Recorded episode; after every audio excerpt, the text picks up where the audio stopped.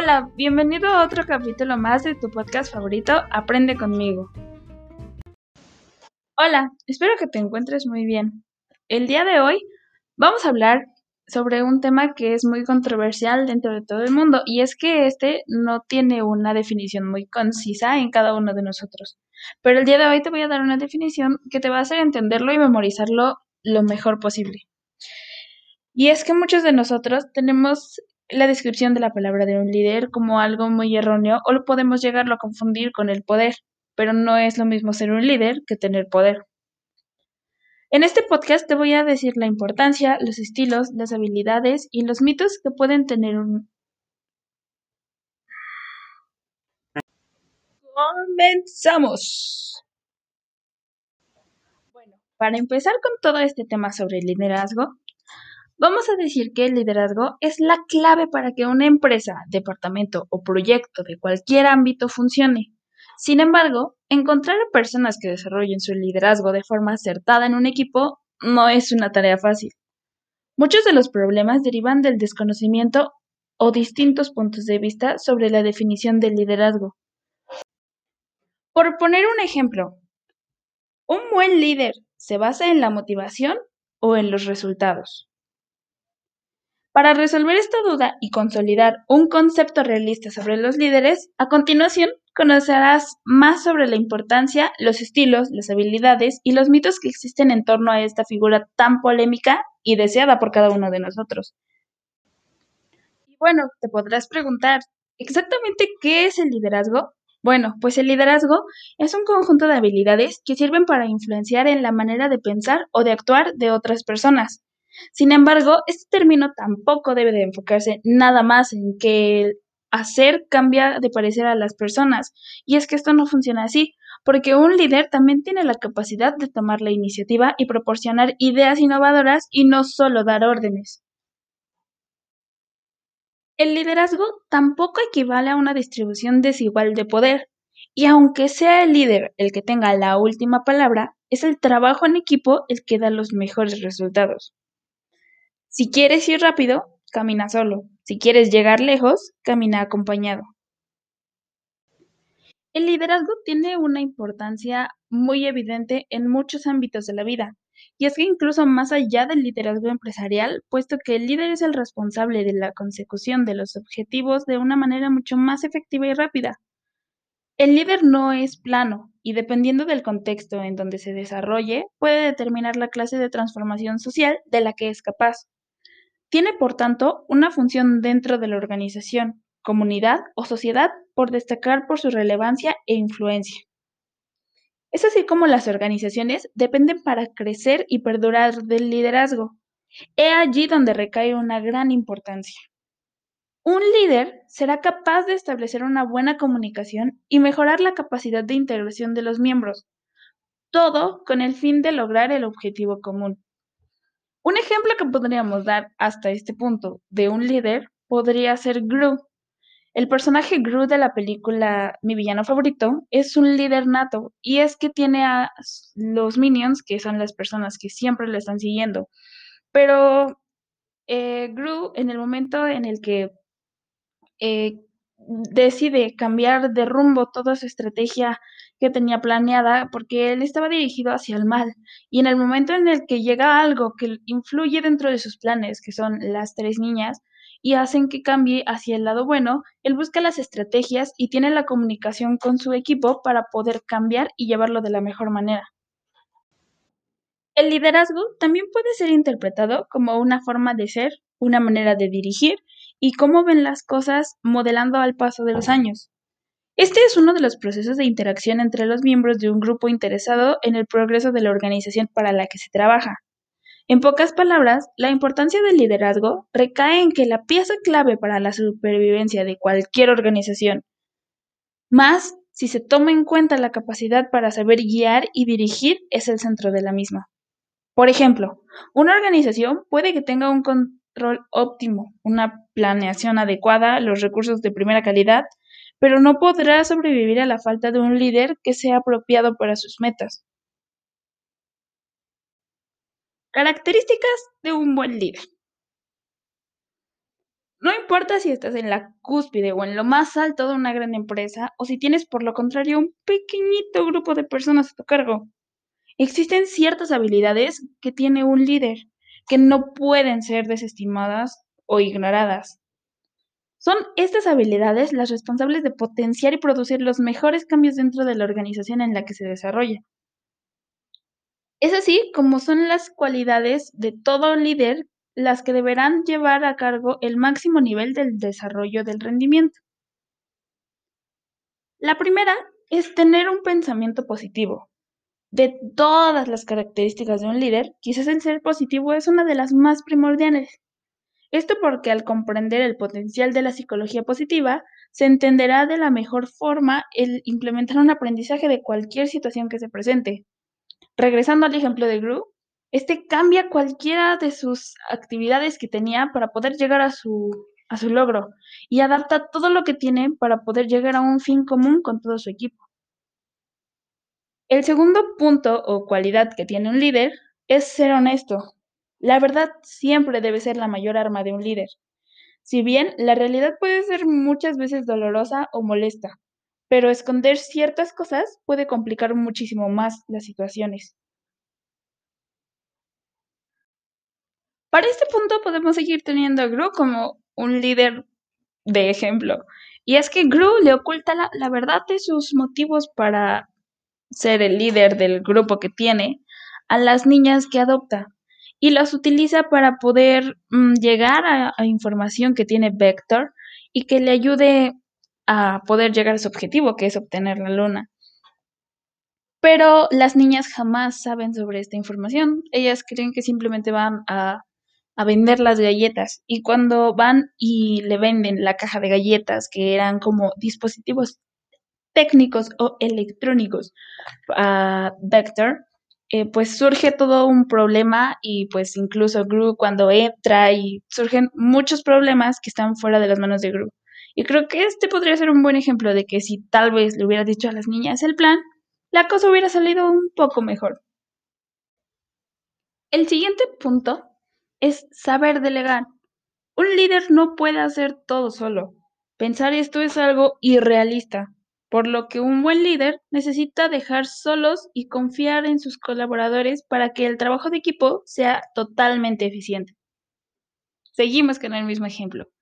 Gru se apoya mucho en todas las personas de su equipo y es que sí, son muchas personas y podrías decir, ah, bueno, para eso están ellos, ¿no? Para hacerle las cosas al grupo. Pero no, es un trabajo en equipo en el que todos tienen que colaborar y si todos colaboran, todos van a, todo va a salir perfecto. El siguiente punto es incentivar una buena comunicación dentro del equipo. La falta de comunicaciones es la responsable del fracaso de muchas operaciones en las empresas. Así que incentivar una de la utilidad de las maneras más sensatas de cultivar el éxito. Inspirar al grupo. Un grupo estará desanimado si se encuentra frente a la falta de motivación. El rol del líder está diseñado en parte para inspirar y transmitir pasión a sus colaboradores. Gru, en un momento de la primera película, de igual manera, motiva a todos los minions con todos los logros que han tenido anteriormente para poder hacer el siguiente logro, que es obtener la luna les muestra a ellos cómo han tenido, aunque sea logros, pero pequeños, pero los han tenido, han tenido un buen desarrollo como equipo y es que les muestra cómo ellos pudieron robar la Torre Eiffel miniatura y este la Torre de Pisa miniatura, pero han logrado conseguir cosas trabajando juntos y esa es una muy buena motivación que pueden tener los minions. Establecer estrategias para una vida equilibrada. Una persona que vive solo para trabajar nunca dará el 100% de lo que es capaz dentro del trabajo. Esto porque carecerá de energía. En cambio, aquellas personas que logran un correcto equilibrio pueden aumentar su productividad en grandes niveles. Es así como un líder debe asegurarse de que su equipo sea capaz de vivir un buen equilibrio entre su trabajo, vida personal o social. Puedes aprenderlo o hacerlo poniendo en práctica el método 80-20. Para este punto, un ejemplo muy claro es que los minions dentro de la película tienen un espacio para divertirse y tener una recreatividad entre ellos, hacer su, su ambiente de trabajo no tan pesado, sino hacerlo más divertido. Y es que tienen incluso un bar para ellos. ¿Quién no desearía eso? Alinear al equipo. Un equipo debe estar enfocado en una meta a largo plazo, que podría ser una misión, pero marcando objetivos razonables a corto plazo. Es el líder nuevamente el encargado de esta tarea. Podríamos decir que dentro de nuestro ejemplo común que hemos tenido, eh, la alineación de grupo podría ser en la primera película mm, salvar a las niñas o simplemente obtener la luna a cualquier cosa para poder tener el poder. Y pues el objetivo a corto plazo dentro de la película podría ser el generar un cohete que los pueda llevar a la luna para así poder obtener su misión que o su objetivo. Dar créditos cuando corresponda. Las personas que hacen bien su trabajo o que alcanzan metas deben ser recompensadas, darles crédito para que se sientan motivadas y su confianza aumente. Apreciar los logros. Para que un líder aprecie un logro, no tiene que ser uno colosal, sino que también aquellos logros pequeños deben ser reconocidos. Aunque sea pequeños o modestos, es bueno hacer esto. Fomentar el crecimiento. Un buen líder debe fomentar el crecimiento y desarrollo profesional y personal de sus colaboradores. Como resultado, conseguirá aumentar la productividad del trabajo. Ser el guía. Un líder nunca deberá actuar como un jefe, mucho menos ejercer influencia usando el poder y las intimidaciones como herramientas principales. Hay que saber diferenciar entre guiar e imponer.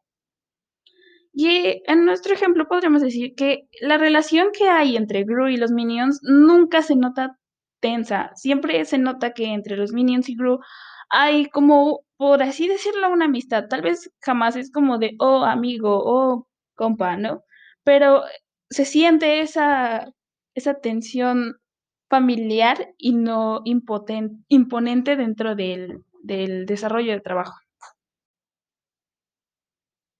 Fomentar los buenos hábitos.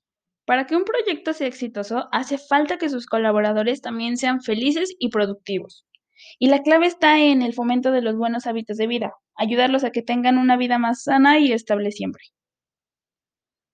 Mantener una posición neutral. Los favoritismos no deben existir en un ambiente sano de trabajo, mucho menos por parte del líder, es por esto que uno debe enfocarse siempre en demostrar que a todos los colaboradores se les trata por igual, sin ninguna clase de distinción.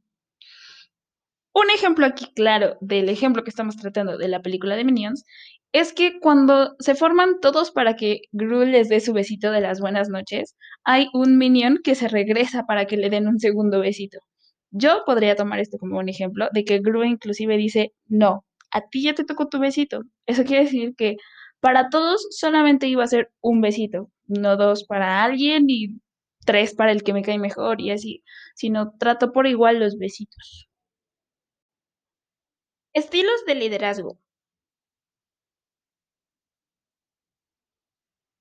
De acuerdo a Daniel Goleman, Richard Boyazzi y Anne Mackey, especialistas en liderazgo emocional, los gerentes trabajan en torno a lo que son seis estilos de liderazgo. Cada uno de estos estilos de liderazgo están representados por métodos específicos que son aplicables en ciertas situaciones, por lo que un líder no debe ceñirse a uno de estos estilos. La clave está en utilizar estos en diferentes ocasiones, en diferentes modos y en diferente orden.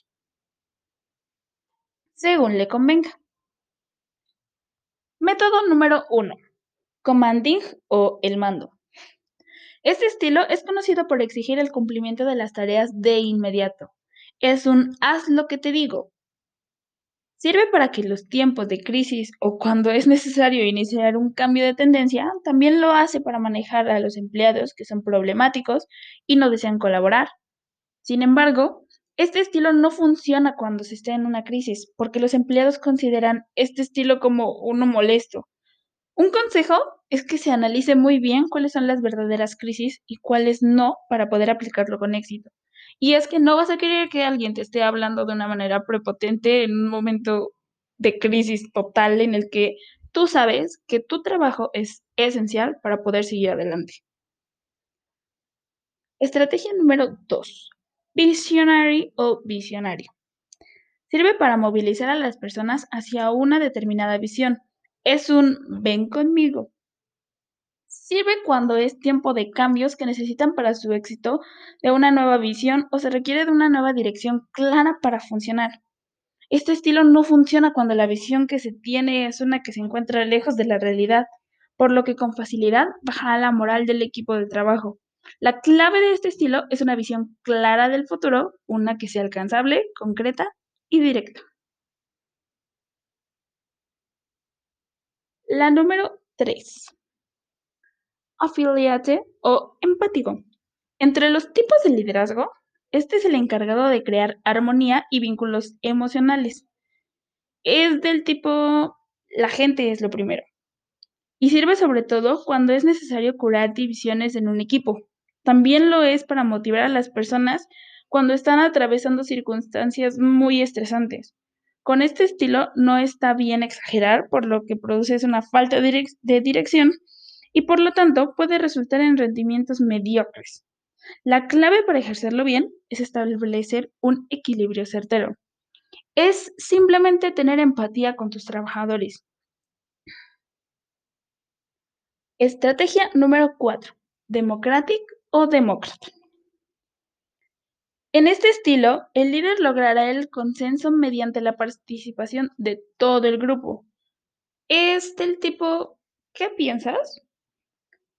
Lo mejor es usarlo cuando se desea generar aceptación o para conseguir información valiosa de los empleados. No es la mejor opción cuando las decisiones colectivas no son las más necesitadas. Esta simplemente se basa en pedir la opinión al resto para que sepas si esta estrategia va a funcionar bien o no. Pero no siempre vas a necesitar la opinión de los demás para esto. Estrategia número 5. Processing. Aquí se procede a establecer estándares de rendimiento altos, siendo del tipo haz lo que hago y ahora. Es la mejor alternativa a usar para obtener resultados que sean rápidos y cuando se tenga interés en formar un equipo que esté muy motivado y que sea un externo competente. No debe usarse con frecuencia porque crea una desmotivación dentro del equipo. Un consejo para desarrollarlo es dejar que los integrantes del equipo hablen mucho más, brindarles autonomía para que tengan sus propias decisiones. La estrategia número 6. Coaching. Es usada con el fin de un mejor desarrollo para el futuro de los integrantes. Es del tipo, mm, prueba esto. Y debe ser usado para ayudar al empleado a mejorar su rendimiento o, de tal caso, a desarrollar fortalezas que sean impuestas a largo plazo. Después de todo esto, espero que te quede un poco más claro qué es un líder y cuál es el significado perfecto del liderazgo y algunas estrategias sobre cómo ser un buen líder. Esto no quiere decir que lo que yo te acabo de decir es tal cual como es un líder. Un líder se define por muchas cosas y lo más importante, sobre su toque esencial sobre el liderazgo. Existe mucha información acerca de lo que está o no está bien en la materia del liderazgo.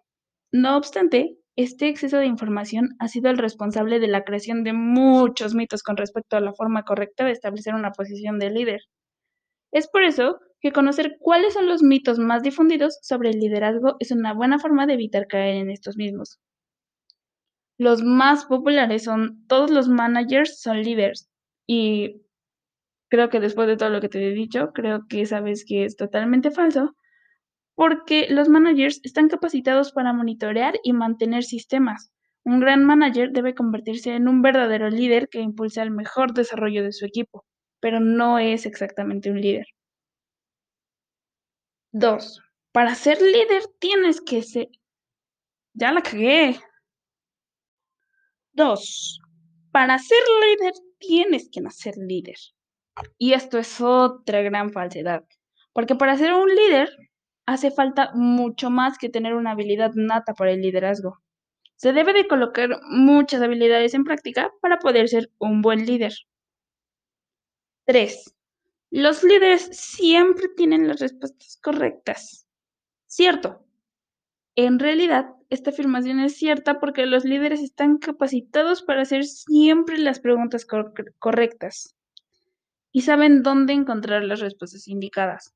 Pero esto lo tienen gracias a su equipo, que entrega en constancia muchas respuestas y le ayudan a impulsar sus capacidades. 4. Un líder siempre debe mandar. Falso.